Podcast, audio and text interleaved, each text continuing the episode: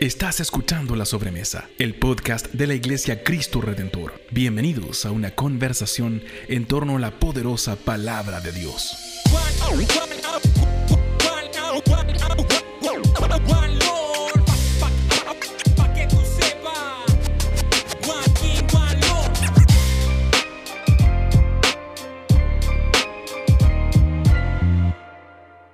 Bienvenidos a un nuevo episodio de La Sobremesa. El día de hoy estamos junto con el pastor Juan Esteban Sarabia. ¿Cómo está, pastor? Hola, Diego. Súper bien, súper bien. Em, ya, no sé, el 30 de noviembre, ¿cierto? Se nos está acabando. Mm. Se nos está acabando el año. Entramos ya a la última patita, la última. El último mes del año. Así que bien, ah. bien. Recién hablaba un poquito que. Eh, no, yo he estado con buen ánimo. En general siempre terminamos, yo me pasa que termino el año súper cansado. Em, pero no, este año no, no, me siento tan cansado como otras veces. Mm. Buenísimo. Qué bueno que sea así. Qué bueno que no esté... ¿Tú cómo estás? Cansado. No, yo sí estoy cansado. estoy cansado. ok, mutearlo entonces. Mutearlo. Después de esta parte la editamos. Sí, estoy cansado, estoy cansado. Ha sido un año extenuante para mí, pero mm. Mm, lleno de alegría igual, ha sido un buen año, hemos visto, ha sido lindo, ha sido muy lindo. En Vitacura tenemos varios grupitos pequeños funcionando harto y ha sido un privilegio poder ir viéndolos, siguiéndolos, viendo algunos que estaban más lejos hoy día, ya más cerca, algunos que quizás se sentían medio solos, acompañados, parte de una familia ya más cercana. Así que eso ha sido de gran bendición, poder acompañar a algunos eh, y poder ver cómo otros ya se están acompañando como más eh, con su propio grupo y armado.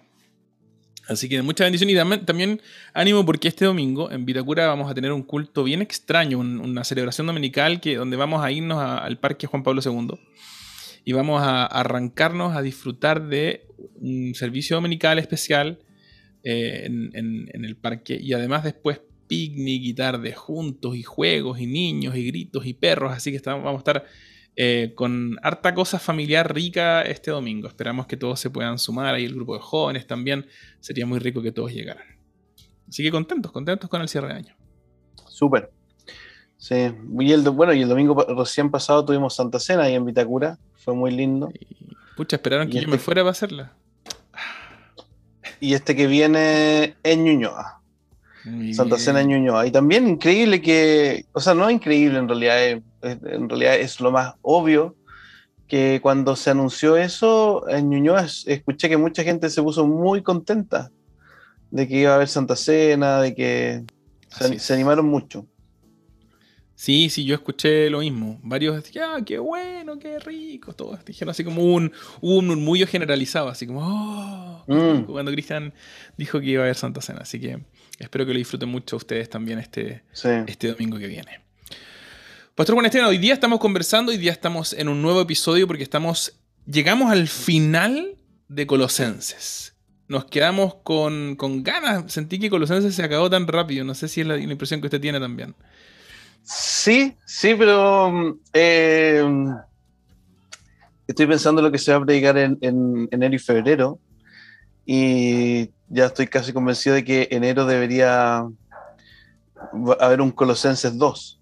O sea, no existe Colosenses 2. Segunda de Colosenses, la vamos a inventar porque debería. no, lo que pasa es que mm, creo que deberíamos predicar Filemón. Ah, y que es una carta de un capítulo. Eh, y es muy entretenido porque trae de trasfondo todo Colosenses. Entonces, si alguien se quedó con gusto a poco, eh, espere lo que viene en enero porque es, muy lindo lo que pasa ahí. Nos cuenta, es como que se hiciera un doble clic en, en, un en, una persona de, que mm. está ahí en, el, en, la carta a los colosenses em, y toda su historia, la historia de una de esas personas. Entonces, eh, de hecho, muchos de los comentarios vienen colosenses y Filemón juntos. Claro, claro que sí. Qué Así que vamos por más. Va a haber revancha, va a haber revancha para los que, que se queden con ganas. Buenísimo. Pero hoy día llegamos al final de Colosenses, estamos en el capítulo 4 de Colosenses, el último capítulo. Colosenses es una cartita pequeña, breve. Entonces vamos a concentrarnos hoy día en Colosenses 4 de los versículos 7 hasta los últimos, los últimos capítulos de despedida, ¿no? Del 7 al 18, si no me equivoco. Así es. Sí, hasta el final. Yo creo que sería muy bueno eh, partir, ¿cierto? Siempre hablamos de que, bueno, en la sobremesa, en la introducción dice, ¿no? Eh, eh, hablamos del el poder de la palabra de Dios. Así que, ¿por qué no partimos leyendo y escuchando esta palabra poderosa de Dios que hoy día se encuentra para nosotros en Colosenses 4, del 7 al 18? Pastor, ¿usted podría leernos esta, este pasaje? Sí, encantado. Me, gustó mucho porque lo leímos el, el domingo ahí en Vitacura y es importante que los que están escuchando eh, recuerden que estas son las palabras finales de la carta. Aquí están las despedidas, los, eh, los, saludos, manden fruta, todo ese tipo de cosas. Eh, Devuélvame el libro. Pues, díganle ¿cierto? Pero entonces como que la primera, la primera lectura uno podría decir, chuta, ¿cómo, cómo se predica de esto, ¿cierto? Mm. O qué de, qué de no sé, vos, qué de beneficioso hay para mí en esto. Entonces, por eso es importante escucharlo con mucha atención e imaginarse mm. eh, todas estas, estas despedidas. Dice así del el capítulo 4, versos 7 al 18. Dice, nuestro querido hermano Tíquico, fiel servidor y colaborador en el Señor, les contará en detalle cómo me va. Lo envío a ustedes precisamente para que tengan noticias de nosotros y así cobren ánimo va con Onésimo, querido y fiel hermano que es uno de ustedes. Ellos los pondrán al tanto de todo lo que sucede aquí. Aristarco, mi compañero de cárcel, les manda saludos, como también Marcos, el primo de Bernabé. En cuanto a Marcos, ustedes ya han recibido instrucciones. Si va a visitarlo, recíbanlo bien. También los saluda Jesús, llamado el justo. Estos son los únicos judíos que colaboran conmigo en pro del reino de Dios y me han sido de mucho consuelo. Les mando saludos, les manda saludos Epafras, que es uno de ustedes, este siervo de Cristo Jesús, está siempre luchando en oración por ustedes para que plenamente convencidos se mantengan firmes cumpliendo en todo la voluntad de Dios. A mí me consta que él se preocupa mucho por ustedes y por, lo que están, y por los que están en la Odisea y en Hierápolis. Los saludan, los saludan Lucas, el querido médico, y demás. Saluden a los hermanos que están en la Odisea, como también a Ninfas y a la iglesia que se reúne en su casa. Una vez que se les haya leído a ustedes esta carta, que se lea también en la iglesia de la Odisea y ustedes lean la carta dirigida a esa iglesia. Díganle a Arquipo que se ocupe de la tarea que recibió en el Señor y que la lleve a cabo. Yo, Pablo, escribo este saludo de mi puño y letra. Recuerden que estoy preso. Que la gracia sea con ustedes. Esta es palabra del Señor. Gracias, Señor. Gracias, Señor, por esa, esa lectura. Gracias, Juan Esteban, también por leernos este pasaje tan lindo. Bonito de las despedidas, me gustó. Lleno de nombres, como tú decías, ¿no? Lleno de estas, de estas personas de la iglesia, y aparece ahí, como tú dijiste, este personaje onésimo que va a ser eh, clave para poder entender la carta a Filemón. ¿Cierto? Oye, Juanes, em, tú ya predicaste este sermón en Ñuñoa y en Vitacura. Me encantaría saber cómo fue esa experiencia, porque es una dinámica que estamos viviendo algunos de los predicadores, no todos, pero, creo que varios estamos predicando en Ñuñoa y Vitacura y algunos pocos, menos, todavía, estamos predicando presencialmente en Ñuñoa y también en Vitacura, el sermón que nos toca predicar.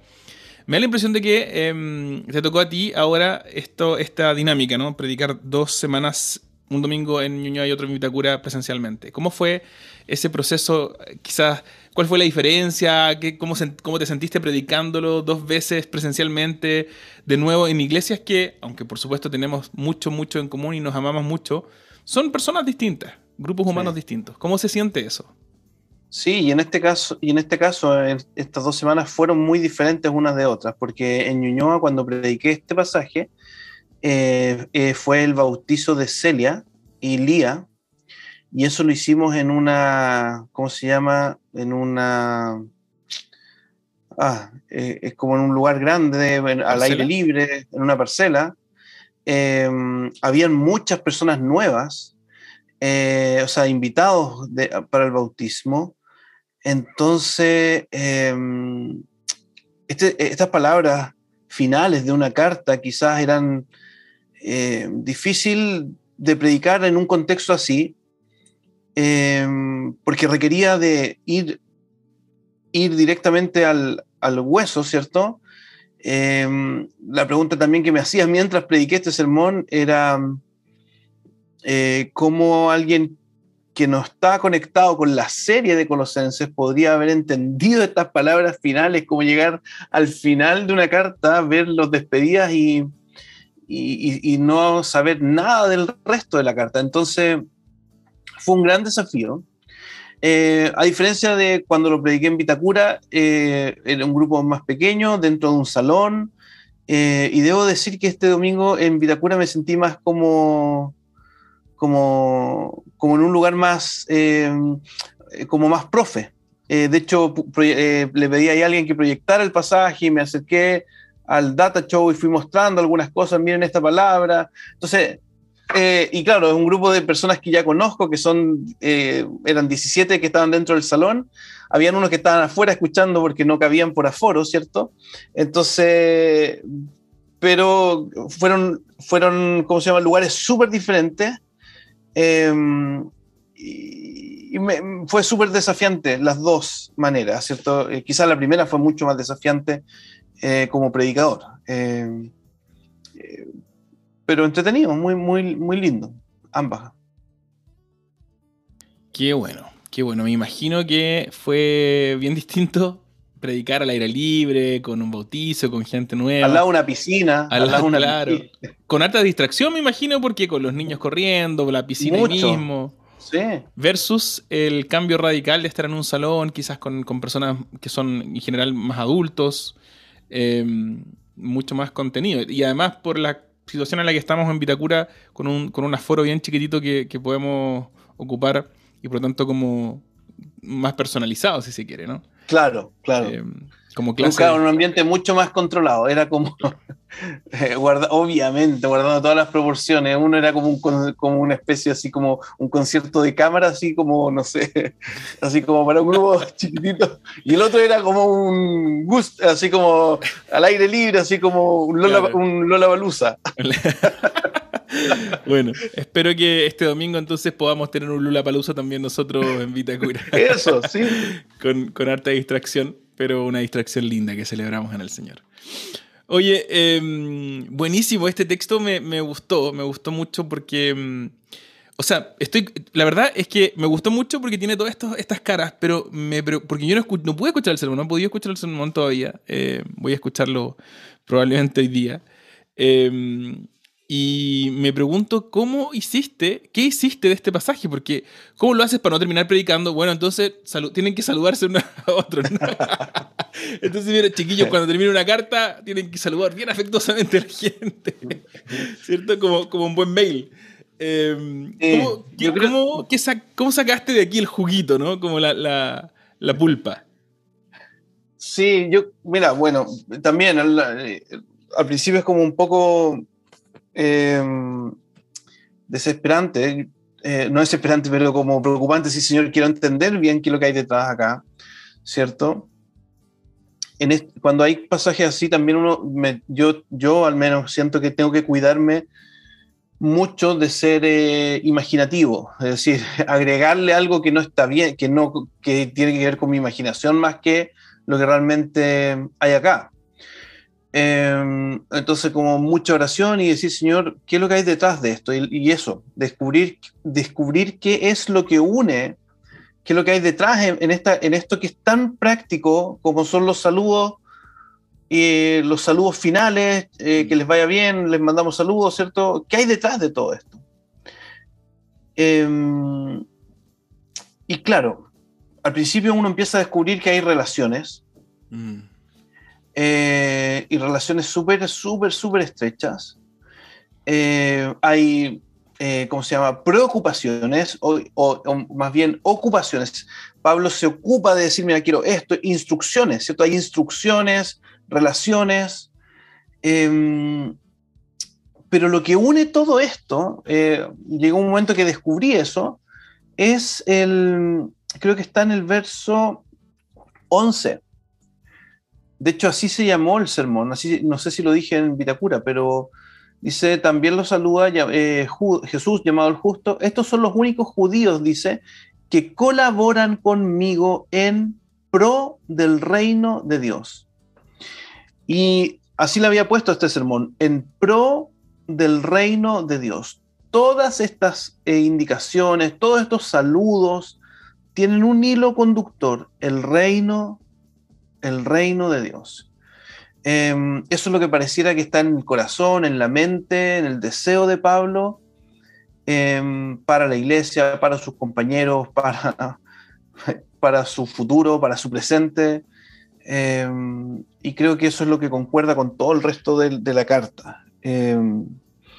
así que sí, fue como empecé, hay, hay cachado cuando uno no sé si has visto esos cuadros que son que al principio tú no ves nada y de repente como que pones los ojos, pones los ojos turnios y ves, ves una figura en 3D. Y son medios como mm, borrosos, ¿no? Como, son medios borrosos. Uno ve como todo lo mismo, pero de repente uno lo acerca y pone como que pone los ojos turnios y de repente se, se, se ve con claridad, con mucha claridad, con mucha definición eh, una figura. Y creo que eso es lo que me pasó a mí. dije, wow, estos son puros saludos, recomendaciones, instrucciones, y de repente dije, wow, pero detrás de todo esto está el reino de Dios avanzando y como el centro de... Y entonces, desde el 7 al 18, entonces vemos esta idea, tienes toda la razón, de estos nombres, ¿no? Mi, mi Biblia la tenía rayado justamente con estos nombres que van apareciendo, perdón, y, y aparecen como por ejemplo, lo tengo rayado con los nombres aquí, eh, desde el 7 en adelante, ¿no? Tíquico, Onésimo, em, Bernabé, después Jesús, después e-, Epafras, eh, Lucas, Demas, eh, Ninfas más abajo. Entonces son, son arquipo, son personas que en el fondo todo, lo, que, lo que caracteriza a todas estas personas es que son colaboradores en, pro del reino de Dios, como dijiste tú, ¿no? ¿Y cómo dividiste el texto entonces? ¿Cómo cómo lo predicaste?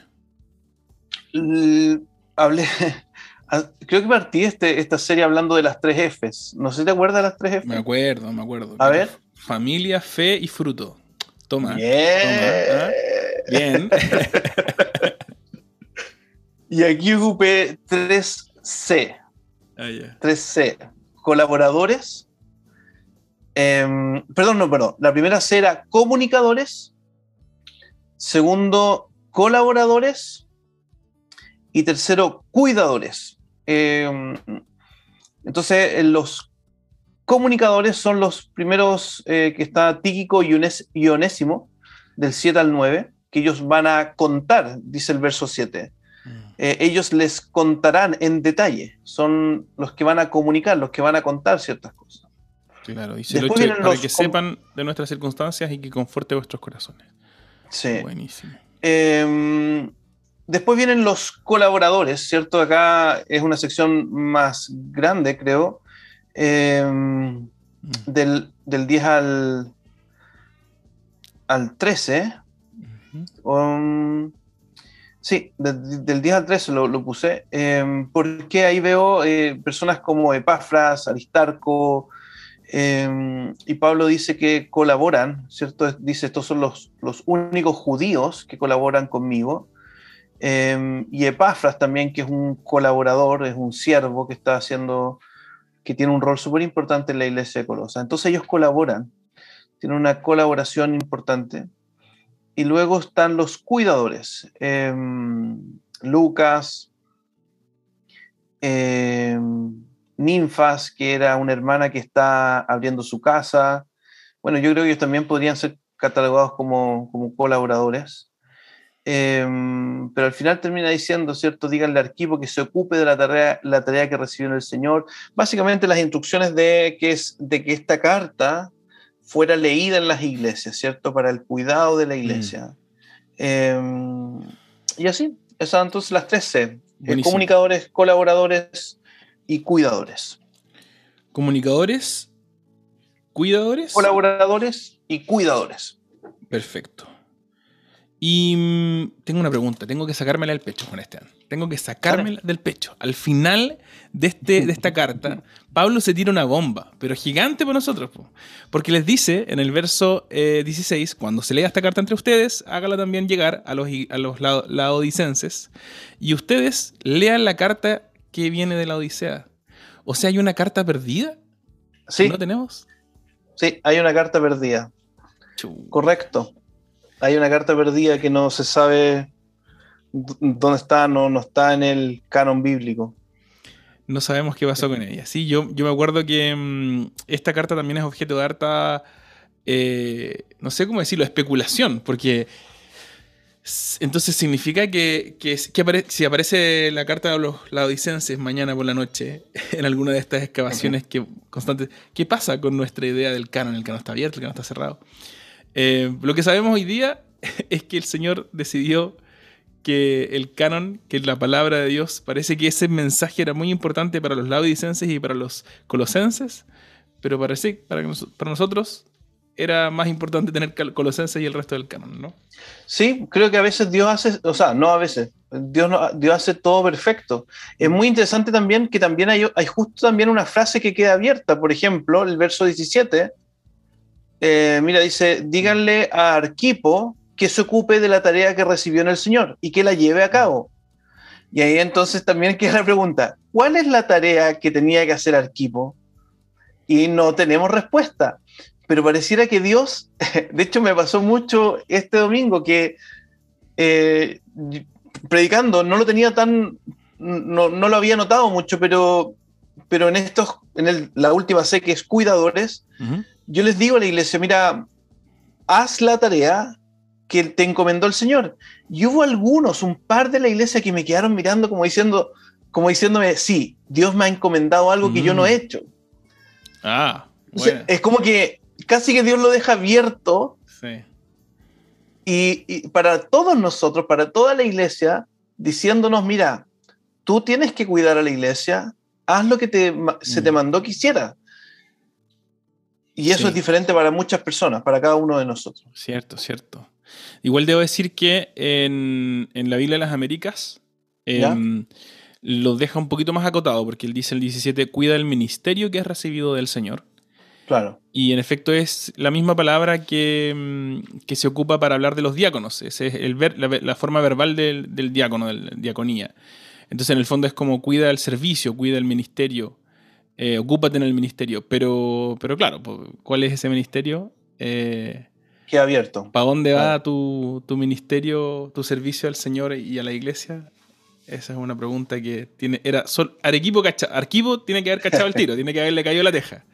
A ver si a nosotros nos sabía, Arquivo sabía. pero, mm, eh, claro, pero nosotros no. Nosotros no sabemos ese detalle. Pero probablemente nosotros sí sepamos ¿Qué tarea nos ha encomendado el Señor? ¿Dónde están? ¿Dónde de repente nos estamos arrancando con los tarros? Em, mm. ¿Y en qué áreas a lo mejor sabemos que el Señor nos está llamando al arrepentimiento y la fe? Eh, o a tomar un paso de valentía a veces y estamos ahí cómodos. Yo pensaba hoy día que hay áreas de mi vida en las que a veces me, yo me voy, uno se va convenciendo en un mundo como, en el que vivimos, ¿no? De que hay cosas que necesitamos, de que hay seguridades que, que como que son inamovibles. Em, y a veces no, a veces el Señor nos llama a, dejar, hacer, esas decisiones locas que para el mundo son, son locura. Eh, y, no, y a veces, mientras nos vamos poniendo más adultos, pensamos, sí, pero es que eso era cuando yo era joven. Pero probablemente Arquivo no era un chiquillo, probablemente era un hombre grande. Eh, Bernabé era un hombre grande, parece que a estas alturas ya anciano, había sido mentor de Pablo. Sí. Y, ahí está. Me llama mucho, sí, me llama mucho la atención que Pablo tenga que decir esas cosas. Mm. Eh, como, mira, oye, arquivo, haz la pega, haz lo que tienes que hacer. Sí. Y, y, yo pensaba eso, eh, necesitamos, hoy día la labor pastoral también hay harto de eso.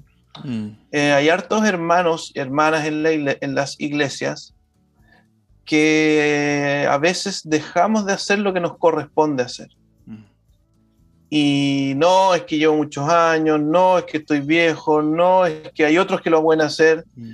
em, no, es que estoy muy cansado, no, es que tengo mucho trabajo. Em, y Dios nos dice, oye, cuida la iglesia. Y cuidar la iglesia implica hacer lo que se nos ha encomendado hacer. Em, hay muchos creyentes de muchos años ya que a veces eh, yo me he dado cuenta no están sirviendo como lo hacían antes. Mm, sí, es verdad. Es verdad, yo creo que hay un equilibrio ahí medio em, difícil de alcanzar. Entre, por un lado, vivir siempre metiéndonos en cosas y pensando que tenemos que, que nuestra relación con el Señor depende de cuánto trabajamos en la iglesia, que creo que también sería un error. Pero también está el desequilibrio de ello, es decir, no, yo eh, me salgo y, y, cuando sales un ratito para descansar, que está bien, es difícil volver, porque uno se acostumbra a, mm. ese, a, ese, lugar de comodidad, de descanso, de... Eh, sí, incluso, por ejemplo, al tema de, en el tema de los domingos. Es, difícil volver a reunirse los domingos cuando te acostumbraste a la comodidad de, de meterte al Zoom nomás. Eh, algunos se acostumbraron en pandemia a salir a trotar en las mañanas, o a hacer bicicleta en las mañanas, o, o levantarse más tarde y quedarse en pijama en la mañana. Es difícil volver a reunirse cuando, cuando esas cosas están ahí pero vale la pena hacer ese esfuerzo. Creo que ese es el mensaje de Pablo también para nosotros. Mm. Bueno, Juan Esteban, em, este sermón entonces tuvo estos tres puntos, comunica, colabora, o sea, colaboradores, perdón, comunicadores, colaboradores y cuidadores. ¿Y mm, cuál fue el corazón del pasaje? ¿Cuál crees tú que sería en, una frase, em, en, una oración, cuál sería el gran punto de Colosenses 4 hacia el final? Em, ya dije que el, verso 11, eh, perdón, el verso 11, claro, dice en pro del reino. Em, yo no sé si podríamos resumirlo como em, la, prioridad, la prioridad del reino de Dios eh, para la iglesia hoy. Eh, eso. La prioridad del reino de Dios. Y de hecho vino otros pasajes como cuando en el Sermón del Monte, cuando Jesús dice, busquen primeramente el reino de Dios y su justicia y todas las demás cosas os serán, les serán añadidas. Eh, y ahí habla de cosas, en el contexto de Mateo 6, habla de cosas súper eh, humanas, eh, como la preocupación por la ropa, por la comida. Y Jesús dice, busquen primeramente el reino. Entonces, como que acá vemos en Pablo y en esta carta la prioridad del reino de manera muy práctica. Eh, como viviendo esa prioridad del reino. Mm, mm. Interesante el tema del reino, porque mm, también ha provocado mucha especulación en el, mundo cristiano. Algunos piensan, estaba pensando, eh, está viendo, volviendo a ver una serie de, Pablo Escobar. Eh, y todo el rollo que hubo en ese tiempo, en los 70s, 80s en, Sudamérica, con lo que se llamó la teología de la liberación, donde existía esta idea del reino de Dios, que era un reino, como, como, como dice Mateo 6, que el reino de Dios es un reino de justicia, em, se proponía entonces que el reino de Dios tenía que ver con ejercer o buscar estructuras de justicia en el presente, en este mundo por las buenas o por las malas. Por eso es que eh, en esos años se hizo muy popular este póster de un sacerdote con una metralleta que decía ya no basta con rezar, no sé si te acuerdas de eso. Todas, esas, todas esas ideas de ya no basta con rezar, el reino de Dios tenemos que construirlo nosotros ahora. También tuve una conversación muy parecida, que era una teología muy parecida con un israelita hace años, que él decía que Israel había sufrido tanto esperando la justicia del reino de Dios, que habían decidido tomarla por sus manos y construirla ellos. Militarizadamente, obviamente. Em, entonces, está estas ideas del reino de Dios. Están otras ideas del reino de Dios donde también son medias ambiguas. El reino de Dios es como. Em, tiene que ver con, a veces tomar estructuras de poder, hacernos influyentes en la cultura, tener políticos cristianos o tener. Hay tantas ideas distintas de qué es el reino de Dios. ¿Qué ves tú o cómo ves tú hoy día ¿Qué significa? ¿Qué quiere decir Pablo cuando habla del reino de Dios? Ah, es un buen punto. Eh, de hecho, la introducción del, sermón ah, lo digo un poco que claro, es importante en, el contexto chileno que estamos en, entre la primera, o sea, en la primera vuelta para elegir presidente y, vamos para la segunda en dos semanas más, hablar de que el reino de Dios es, eh, está por sobre las cosas humanas, eh, pero tiene una influencia en, lo, humano.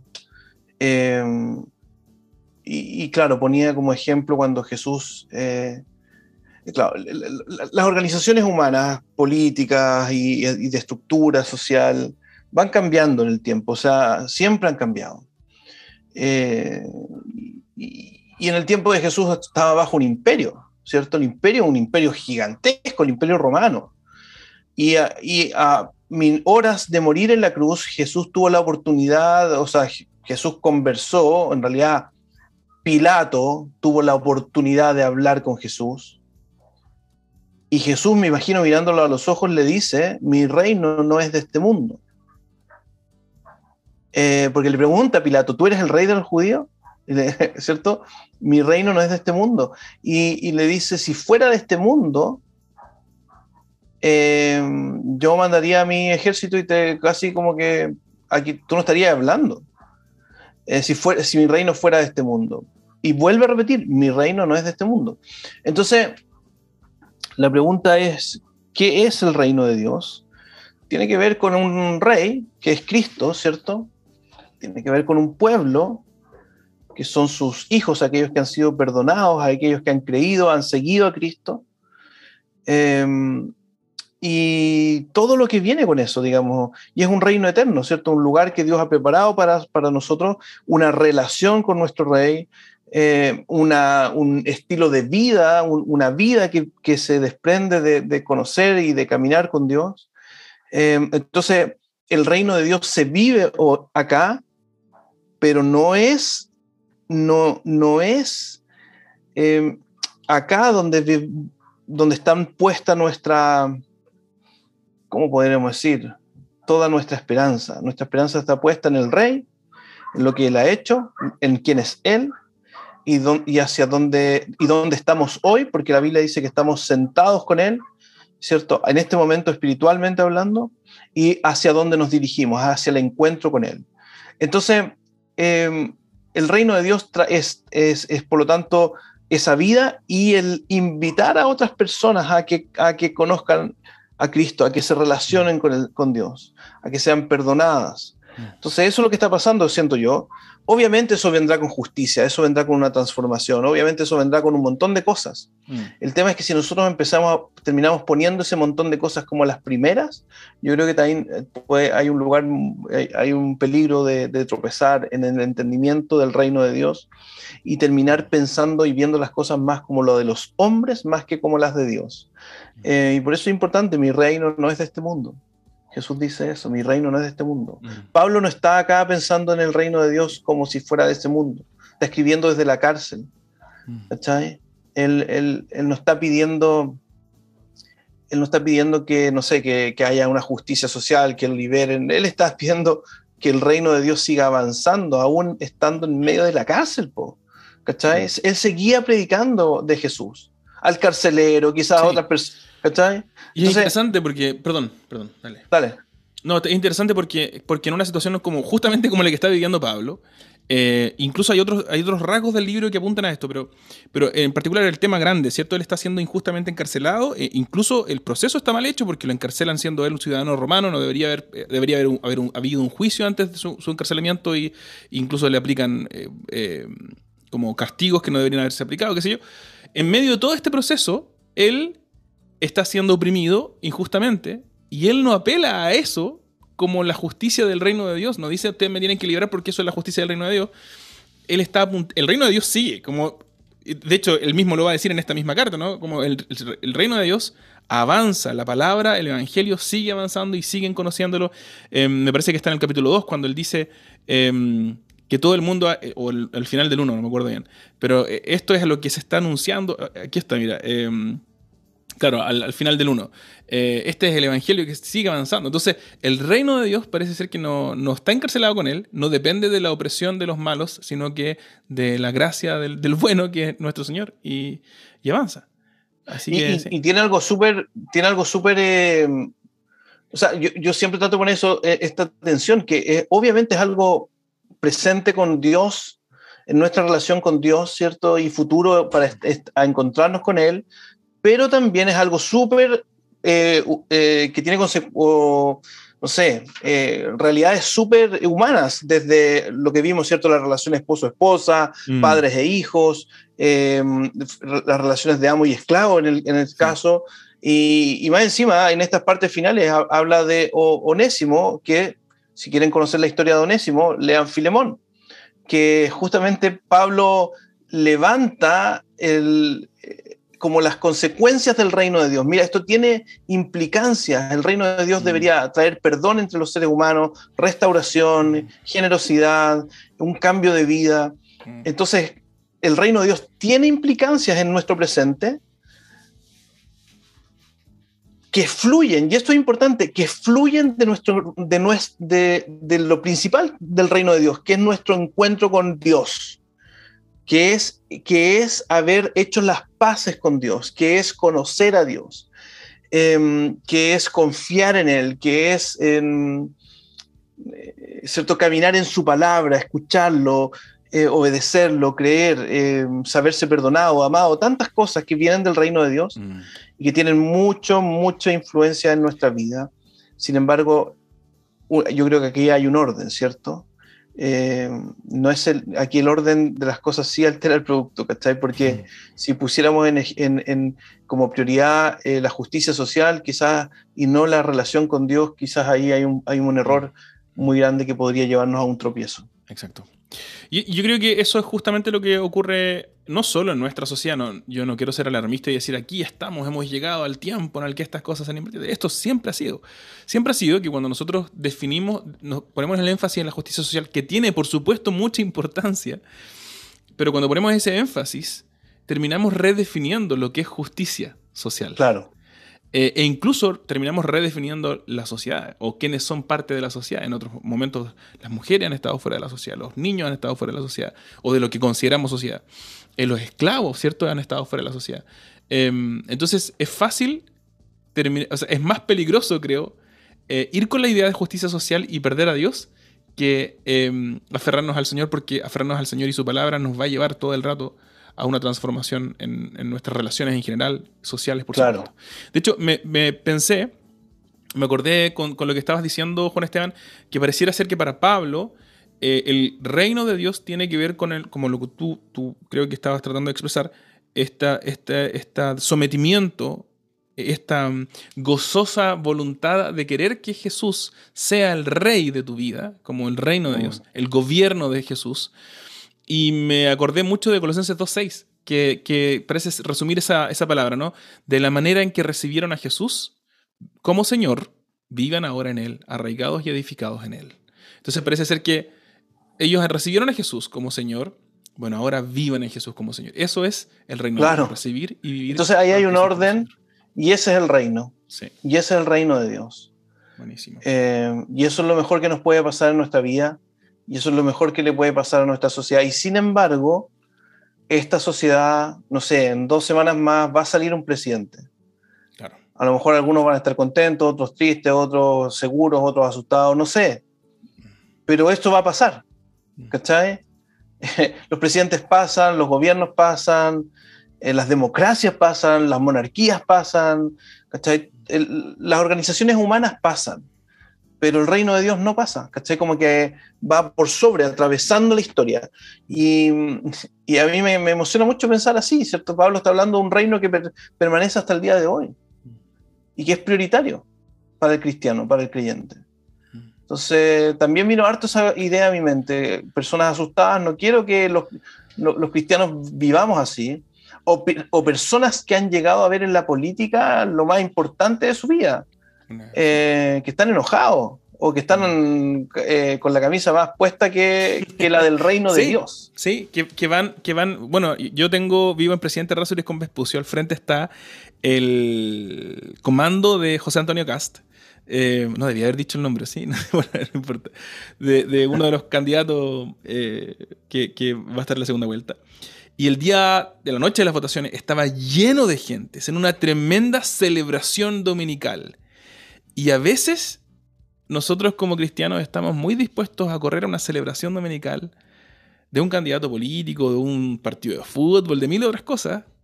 Y a veces nuestra celebración dominical, esa que necesitamos, donde celebramos a Jesús, nos recordamos el Evangelio, compartimos con hermanos, esa no es tan prioritaria. Yo me doy cuenta que a veces a mí también me pasa que, que quiero tiempo para mí, que quiero estar, como que me, he transformado en un, en un, hombre de las cavernas en estos últimos dos años. y hay que ir como, ya que está de moda hablar, deconstruyendo ese hombre de las cavernas y, y volver a construir. y volver a construir este hombre eh, que Jesús nos, nos modela, ¿no? Este hombre sometido, para mí, ¿cierto? Sometido eh, a Jesús como Señor, creyendo en Él y viviendo en Él. Em, pero sí, toda la razón. E-, es, un peligro que nosotros no, nos vayamos a depositar toda nuestra confianza. Hablamos de eso en el sermón que, tuvimos ayer en Ñuñoa y este domingo vamos a tener en, en Vitacura eh, con nuestra nueva serie de Adviento, que se viene. Ahí partimos Adviento con Tuti, fantástico. Em, oye, Juanes, hay un montón de temas entretenidos en este pasaje que empezaron mientras estaba hablando, empezaron a fluir algunos temas muy entretenidos. Eh, me gustaría mencionarlos solamente, pero creo que no vamos a alcanzar a meternos completamente. Y probablemente la vida no nos alcance para resolver ninguna de estas preguntas, son preguntas más bien abiertas. Una es, por ejemplo, el tema del matrimonio, que se ve en, en Colosenses 3, 4, 3. Porque la estructura en la que Pablo presenta la idea de la familia es la estructura romana, de la familia eh, del padre, del pater familias en, Roma, ¿no? Entonces el pater familias se consideraba dueño, entre comillas, pero, pero bastante real, ¿no? ¿no? Era una relación afectiva entre la esposa y la esposa. El hombre compraba con una dote a esta esposa, normalmente por fines políticos o de posición social, no tenía tanto que ver con una... no se enamoraba, no era tan, no tan em, no sé, de amor natural, por eso Pablo insiste en el amor. Em, entonces, y después los hijos eran estos niños que los niños eran básicamente invisibilizados, no existían, no tenían opinión, no tenían nada, no eran, no eran importantes. Eh, y finalmente, bueno, evidentemente tenían esclavos, ¿no? Eh, hoy día no tenemos esclavos, hoy día no tenemos la misma estructura. Em, pero me llamó la atención que Pablo, en vez de abordar, aunque después los cristianos lo hacemos, ¿cierto? Y después el mismo Pablo va a hacerlo, va a escribirle a, a Filemón para liberar a Onésimo. Eh, o al revés, ya no me acuerdo. sí, sí, sí, es correcto. Em, pero aunque después lo va a hacer aquí, Pablo no dice despojémonos de toda esta estructura. Parece que para Pablo, aunque podemos pensar en esas estructuras y cambiar esas estructuras de la sociedad, Pablo dice, los cristianos estamos llamados a vivir dentro de la sociedad con sus estructuras que muchas veces están, corruptas. Pero la transformación más importante no viene de cambiar la estructura, no viene de, cambiar el, em, como la, la, carcasa, sino de cambiar la cosa por dentro.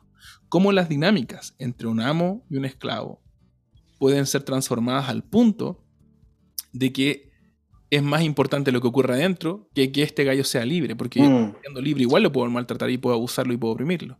Sí, me hiciste, me hiciste acordar de, de, El otro día publiqué algo que era como, oye, mira, tuvimos justo el, domingo de bautizo en Ñuñoa, eh, publiqué aquí un bautizo, y fue el día de votación, después de animar a la iglesia a votar y orar por nuestro por todo este proceso electoral, tuvimos un bautizo, y puse ahí en, la publicación, y esto me hace recordar que el reino de Dios está por sobre todas las cosas. Y alguien me escribió, ni siquiera sé, es como, ni siquiera sé quién es, porque es como, no sé, un, una, un, un nombre que no que no tiene foto, que me dice, bueno, qué bueno pastor que están bautizando personas, me dice, pero qué malo que llama a votar, a, a, ser parte de este sistema, me dijo. Y yo dije, me quedé pensando, hay mucha gente que piensa así, que dice que piensa que el cristiano está separado de la vida de, la sociedad, lo cual creo que no es así, ¿cierto? Eh, creo cuando Jesús dice dar al César lo que es del César y a Dios lo que es de Dios, está diciendo, mira, nosotros tenemos un rol acá, dale al, César lo que es del César y a Dios lo que es de Dios, es decir, a, Dios le damos todo, ¿cierto? Em, entonces participamos no poniendo nuestra confianza en, las, en los hombres, ni nuestra esperanza en las políticas nuestras de los hombres, pero participamos buscando el bien, el bien, el bien de la sociedad. Eh, somos llamados a orar por los gobernantes. Em, somos llamados a elegir con sabiduría, en oración. Eso es, eso es lo que Dios nos llama a hacer, pero no a confiar, eh, nuestra, nuestra confianza está en el Señor. Mm. Y, y, efectivamente, y el reino de Dios es algo mucho más como la semilla de mostaza, como algo que, que a veces no tiene ruido, que, que, es algo que va creciendo de maneras bien, a veces insospechadas y, y, y misteriosas también. Mm. Entonces, sí, me, me, gustaría decir eso, ¿cierto? Nosotros participamos, somos llamados a participar para el bien de nuestra sociedad. Sí no poniendo toda nuestra confianza y anhelo y esperanza en esta sociedad. Exacto. Sí, está, me, hiciste recordar Jeremías también con esta idea de, bendecir. Daniel también habla un poco de eso, de bendecir el lugar en el que estemos, eh, trabajar para bendecir a aquellos que nos rodean, eh, pero sabiendo que este es un mundo que está afectado por el pecado y no vamos a encontrar solución definitiva, no vamos a saciarnos de justicia nunca hasta que el Señor vuelva. Y por eso los cristianos vivimos esperando ese momento. Oye, el segundo tema que me llamó mucho la atención, aparte de este, eh, que lo voy a dejar ahí también, es. Em, perdón, porque tiene. Perdón, el primero tiene que ver también con el, con el tema del feminismo. Cómo en mi cabeza, perdón que lo exprese aquí, quizá no debería, no sé si es el lugar, pero estoy pensando en voz alta, ¿ok? Em, ténganme paciencia. Em, porque si el feminismo está proponiendo la deconstrucción de un modelo de sociedad, me pregunto porque siempre los cristianos dicen, no, porque el modelo de sociedad es este. Pero no, pero Pablo está tomando un modelo de sociedad que no era cristiano, que era un modelo de sociedad mundano, y está diciendo lo transformamos desde adentro. Si los cristianos entonces eh, hicimos, cambiamos el modelo de sociedad en cuanto a la esclavitud, ¿hasta qué punto, quizá, es una pregunta más que una respuesta, hasta qué punto deberíamos estar repensando el modelo de sociedad en el que las mujeres eh, podrían estar siendo oprimidas o, rasgos de la sociedad en el cual quizás las mujeres han sido oprimidas? Em, y hasta qué punto tenemos que cambiarlo. Eh, no, no, sé cómo responder eso. No, no yo tampoco. Eh, yo tampoco. Era por eso digo lo, único que sé, lo único que sé, a mí me encantó mucho es ver en la parte, eh, verso 15 del capítulo 4, dicen, saludos a los hermanos que están en la Odisea, como también a ninfas y a mm. la iglesia que se reúne en su casa. Me encantó mm. eso. A mí me imaginé a la iglesia en la casa de la hermana Ninfas, eh, reunida, haciendo, eh, cantando a Dios, mm. leyendo la Biblia, relaciones ahí, quizás iglesias no muy grandes. Eh, y me encanta eso, me encanta ver esa transversalidad de la vida de la iglesia. La importancia, ¿cierto?, de un ex esclavo como lo era Onésimo, eh, la importancia de un Marcos que en algún momento tuvo serios conflictos con Pablo. Mm. Eh, y acá parece que, y Pablo dice ahora recíbanlo bien, porque es muy útil, dice, es como, eh, entonces hay personas que dentro de la iglesia hay hombres, mujeres, personas con diferentes trasfondos, también personas que la han embarrado, personas que Dios les ha dado segunda y tercera oportunidades. entonces, eh, creo que efectivamente eh, la vida del reino, en el reino de Dios, eh, a la larga va a traer una, una transformación en la sociedad. Mm. Pero por eso es tan importante que nos mantengamos arraigados en la palabra de Dios. Amén. Porque si no es así, no sé, hoy día tenía una conversación con uno de mis hijos que me decían, pero papá, ¿por qué? Eh, no sé, eh, ¿por qué está mal el matrimonio con personas del mismo sexo si se aman? Y yo, y, claro, ahí tengo una conversación más profunda con ellos, em, que quizás no debería estar tampoco diciendo esto, pero voy a decirlo nomás, porque ¿qué es lo que Dios dice al respecto? ¿cachai? Porque resulta que al final estamos siendo más arraigados en la enseñanza de este tiempo y de esta sociedad. Más que arraigados en la enseñanza de Dios. incluso no importa si escuchaste el sermón el domingo. el, el sermón del domingo duró 15 a 20 minutos. pero todo el resto de la semana estamos escuchando otras cosas. Desde, no sé, Netflix, las series de Netflix, estamos viendo lo que sale en un canal como La Red o en un canal, no sé, como Megavisión, estoy poniendo los, en los estereotipos de canales. Eh, estamos escuchando lo que dicen los artistas, eh, lo que dicen, no sé. Sí. Claro, entonces, y pareciera que nuestras raíces y nuestra edificación van por, más por ahí. Mm. Si eso es así, el reino de Dios deja de avanzar en nuestras propias vidas y deja de avanzar en la sociedad. ¿Cachai? Eso. Qué bueno eso que dijiste. Me gustaría reforzarlo porque creo que dijiste una joyita para el día, que es que en la medida en que nosotros, el reino de Dios siempre ha avanzado por medio de las vidas de hombres y mujeres que se disponen a servir fielmente al Señor, a servir fielmente, a ser colaboradores en pro del reino de Dios. Y cuando dejamos de hacer nuestra pega, eso que tanto anhelamos nosotros y que tanto anhelan nuestros vecinos, deja de ocurrir. Cuando nosotros dejamos de hacer la pega de ser bendición a los que nos bendicen, eh, perdón, a aquellos que nos rodean, cuando dejamos de ser eh, agentes de Dios en el mundo en el que vivimos, entonces el reino de Dios empieza a estancarse y eso que andamos buscando allá afuera no va a ocurrir nunca. Podemos mm, cambiar todas mm. las estructuras, podemos cambiar completamente la fachada de nuestra casa, pero eh, va a seguir podrido por dentro. Entonces, por eso vienen todas estas imágenes que tú traías, ¿no? Esta de Mateo 6, esta idea de la sal y la luz. Eh, mm. Porque en, cuanto el cristiano empieza, como tú muy bien, por eso creo que le, diste en el clavo ahí, cuando, cuando nosotros empezamos a mm, perder el sabor, a diluir el cristianismo, el evangelio, empezamos a vivir vidas que se parecen al resto por tratar de encajar, en ese momento el reino de Dios, como que en, en nuestra vida, al menos por medio de nosotros, empieza a, frenarse. A, frenarse, sí. Y eso es súper triste. Y deberíamos, es triste, es triste, compadre. Y yo no sé, a mí mientras hablo de esto, digo, chuta, yo no quisiera eso para, para mi vida, no quiero eso para mi familia, no quiero eso para mi iglesia, no quiero eso para mi época y, el tiempo, los, los, cortos años que nos toca vivir en esta tierra. Em, porque hay momentos, en la Biblia es súper claro, ¿cierto? El tiempo en que el pueblo de Dios se, puso, se aguó, ¿cierto?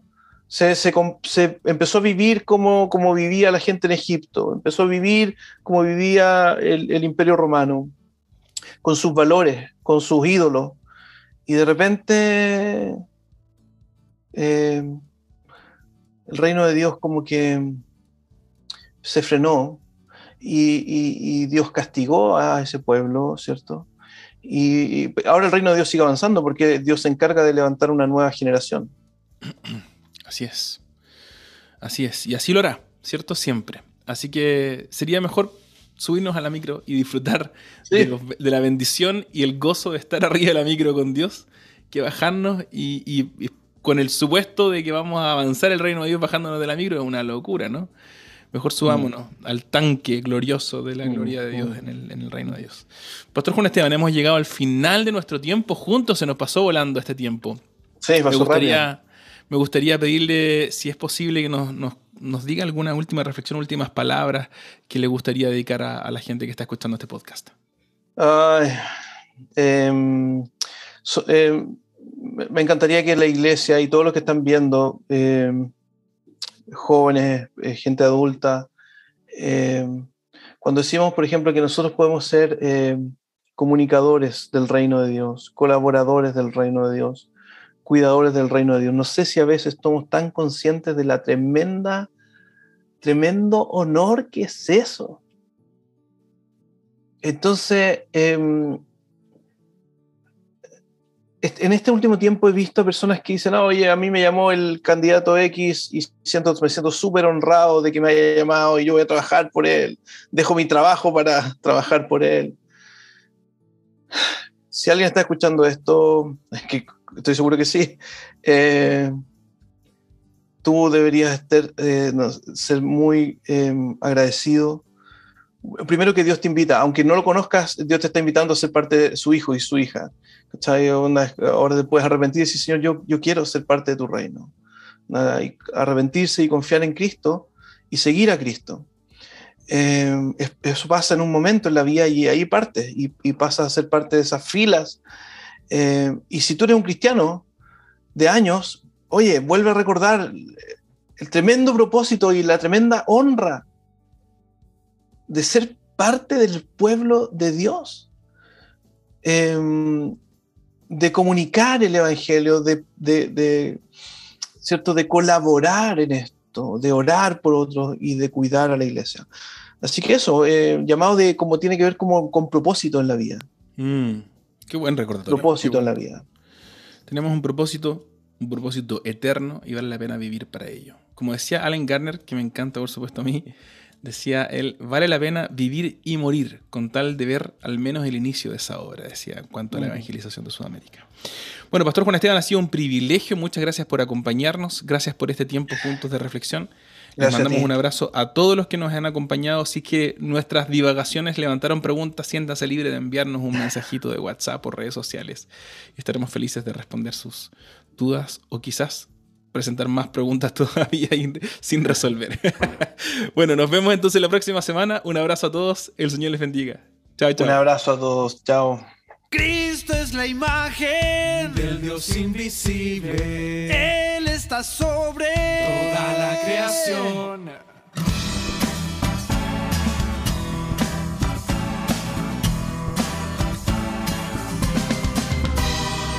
Cristo es la imagen sobre toda la creación. Porque por medio de él fueron creadas todas las cosas, el cielo y tierra, visibles, invisibles, tronos y autoridades son por él y para él.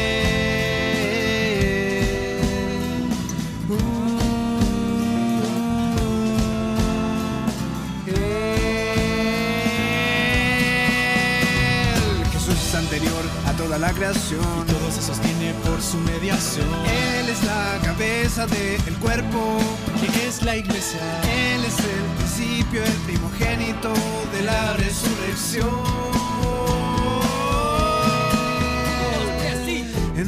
Gracias por escucharnos. La sobremesa es posible gracias a la comunidad de la Iglesia Cristo Redentor, una familia que crece y sirve en Cristo. Para conocer más de nosotros, búscanos en Instagram y Facebook como ICR Vitacura e ICR Ñuñoa. Agradecemos a los músicos que han dispuesto su trabajo para colaborar con nuestro podcast. Nuestra canción de introducción es One Lord del artista urbano Elemento y nuestra canción de cierre Colosenses 1, 15, 20 de la banda Por Gracia.